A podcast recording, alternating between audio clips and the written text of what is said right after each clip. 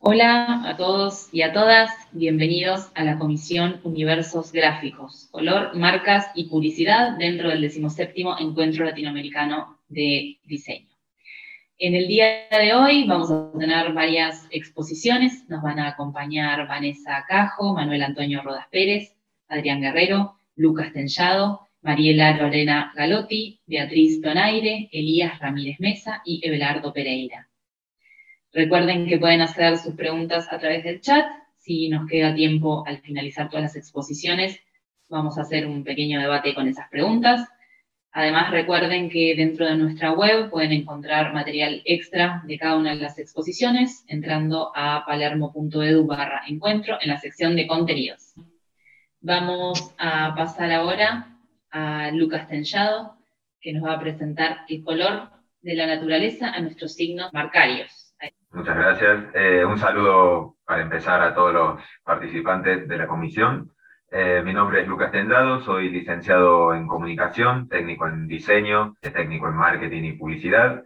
Eh, soy miembro también de la red de investigadores de la Universidad de Palermo, así que desde ya los que no lo conozcan están todos invitados a investigar, a, sumarse.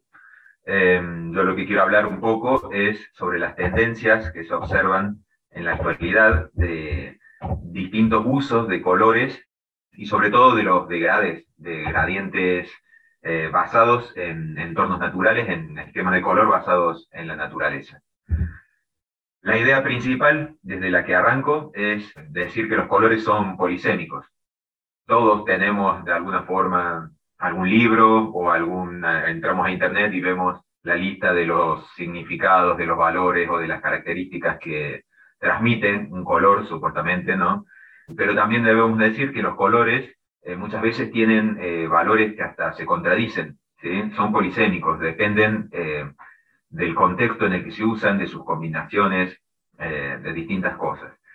Tengo algunos ejemplos simples acá simplemente para graficar esa idea, creo que es simple, que se entiende fácilmente. Digamos, un color rojo puede asociarse a una cuestión de seguridad, como por ejemplo en el caso del antivirus, a una señal de alerta, o también podría relacionarse a eh, valores como el amor, la pasión.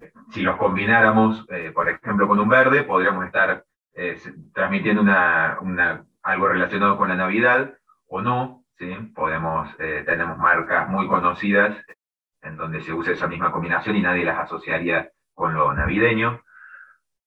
Tenemos el caso del azul, por ejemplo, que transmite emociones más frías, eh, más tranquilas, digamos, eh, relacionados a lo moderno, a lo profesional, a algo más serio. Sin embargo, si estuviéramos en China, digamos, en la cultura oriental, está relacionada al mundo más de lo fantasioso, digamos, de la mitología, hasta de lo fantasmagórico. ¿sí? Entonces es muy importante también tener en cuenta todos esos atributos culturales de nuestros públicos a la hora de determinar los significados de los colores. Y el último ejemplo, por ejemplo, en el caso del negro, que es un color asociado a algo más sofisticado, ¿sí? Eh, puede ser asociado de esa forma o también puede estar asociado a algo un poco más oscuro, a algo más fantasmagórico, ¿sí? algo más relacionado con lo tétrico. ¿sí? Entonces, tenemos, si tenemos este, este escenario, digamos, en donde los colores pueden ser tan variantes, ¿cómo podemos hacer para estar seguros de qué, de qué atributo estamos transmitiendo realmente a la hora de seleccionar nuestros colores? ¿no? En primer punto, me gustaría destacar esta idea de Norberto Chávez, como para eh, simplificar también el problema, digamos, el color es solo uno de los elementos, obviamente, de nuestros en nuestros signos marcarios o de nuestros productos eh, de comunicación. Obviamente tenemos las formas, tenemos las tipografías, como bien mostraba recién el, el, manual de marca.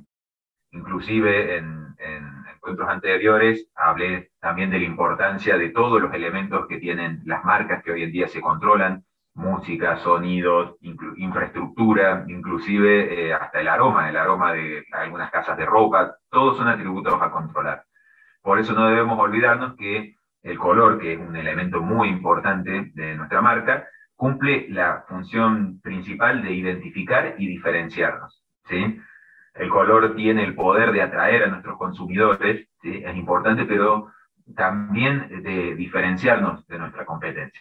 Y es acá donde entra el uso de los gradientes o los degradés, ¿sí?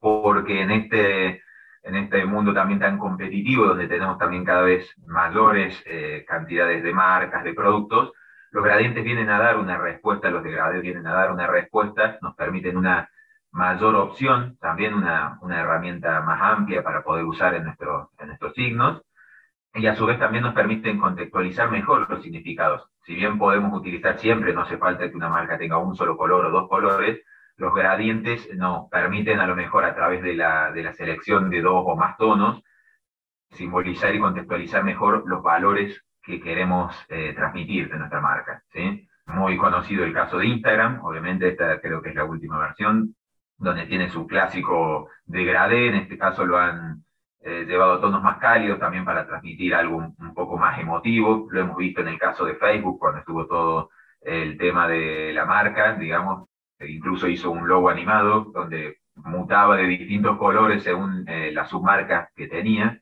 Entonces los degradés vienen a ofrecernos, inclusive en el mundo actual, digamos, donde tenemos más herramientas para representar este tipo de estética, nos vienen a dar una, posibilidad más a los diseñadores para transmitir eh, eh, los valores de marca con los que estemos trabajando.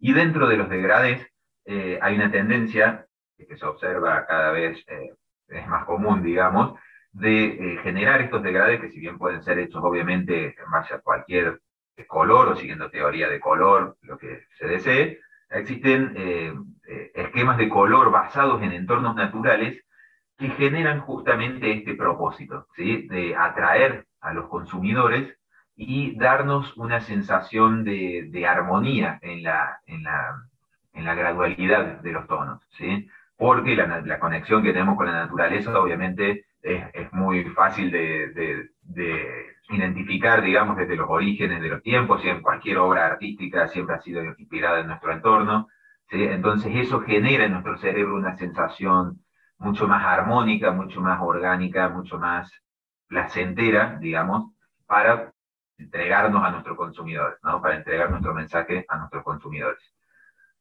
Acá tenemos ejemplos de las paletas eh, que se pueden tomar. Obviamente es importante también decir, en el caso de los logotipos, por ejemplo, como también mostraba Manuel, nosotros podemos establecer una paleta de colores y a lo mejor no necesariamente en el logotipo tengan que estar todos los colores, sino que podríamos elegir dos, tres y completar con los diferentes productos el resto de la paleta que elijamos, ¿no? Por ejemplo, con nuestro sitio web, con nuestra papelería, etcétera, etcétera.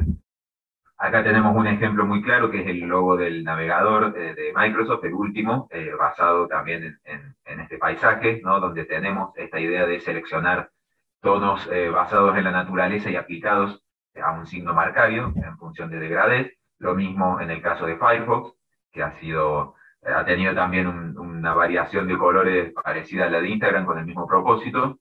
Y es una idea, obviamente, esto de basarnos en entornos naturales que no se aplica solamente al diseño de logotipos.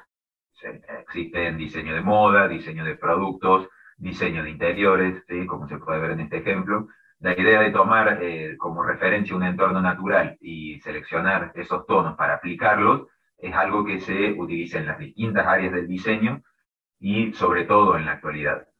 Es fundamental, digamos, entender estos dos conceptos. El primero es un concepto que proviene del arte, inclusive es una cosa que nuestro cerebro no, eh, no busca la perfección. Si bien la teoría del color es una cuestión mucho más sofisticada de explicar y y de entender, lo importante es que un entorno natural a nosotros nos ofrece una armonía eh, natural, justamente, orgánica. No hace falta que sea perfecta. Entonces eso genera una sensación en nuestro cerebro mucho más agradable y eh, en la que podemos eh, empatizar mejor con el producto que estamos consumiendo o vendiendo. Y además también porque en el mundo actual, digamos, estamos en un mundo cada vez más urbano, muchas veces más cerrado, entonces los diseñadores tenemos esa, esa idea de compensar ese déficit ¿no? de lo natural a través de nuestros trabajos, a través de nuestros diseños, a través de nuestras marcas, tratar de, de transmitir justamente esa sensación. Bueno, obviamente seleccionar eh, estos tonos, seleccionar, crear estas paletas de color es una cuestión que no requiere de herramientas, simplemente de, de conocimiento, de percepción, pero siempre me gusta mostrar alguna, eh, alguna herramienta práctica, digamos. En este caso, eh, eh, tienen en pantalla lo que es Adobe Capture, que es una aplicación para el celular, donde simplemente podemos sacar una foto, podemos configurar esos nodos de color como querramos y armamos nuestra paleta, ¿sí? Entonces, lo hacemos de una forma muy práctica, lo podemos guardar en Adobe Color y después usarlo en Photoshop, Illustrator y en todo el sistema de Adobe. Hay un montón de proyectos en Internet donde eh, tenemos algunos artistas que sacan fotos en distintos momentos del día, en amaneceres, atardeceres, distintos lugares del mundo, donde eso después lo bajan también en código CS3 para usarlo en diseño web o también para integrar eh, a los software de Adobe. Así que más o menos esa sería la idea general de lo que quiero plantear. Los gradientes es una cosa que se observa cada vez más en el diseño eh, la utilización de la naturaleza es una cuestión que también se está utilizando cada vez más, genera efectos positivos a la hora del diseño de marcas. Así que eh, eso sería toda mi presentación. Desde ya quedo dispuesto para cualquier pregunta eh, al cierre. Muchas gracias, Lucas, por tu presentación.